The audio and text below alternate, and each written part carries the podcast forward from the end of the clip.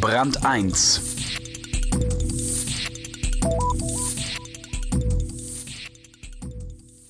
In der nächsten Geschichte geht es um ein abenteuerliches Szenarium.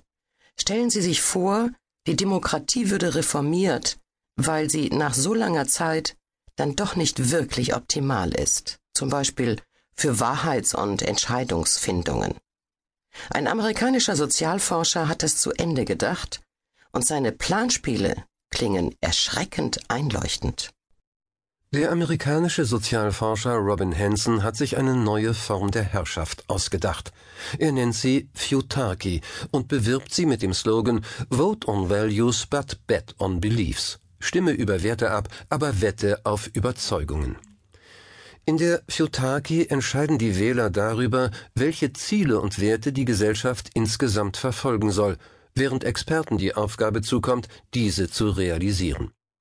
Das Votum der Fachleute wird dabei durch sogenannte Vorhersage oder Entscheidungsbörsen ermittelt.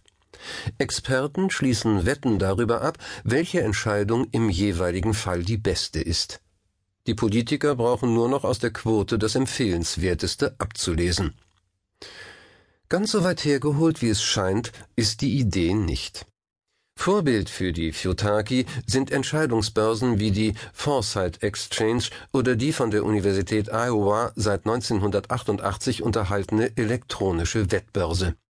Im Prinzip funktionieren die genau wie Fußball- und Pferdewetten oder Wettbörsen.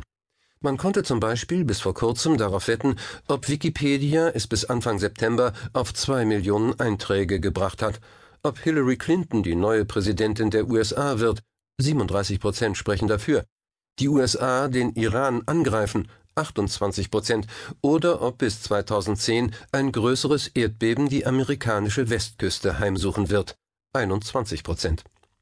Zu gewinnen gibt es bei den wissenschaftlichen Vorhersage-Entscheidungsbörsen für den einzelnen Spieler nur begrenzte Summen.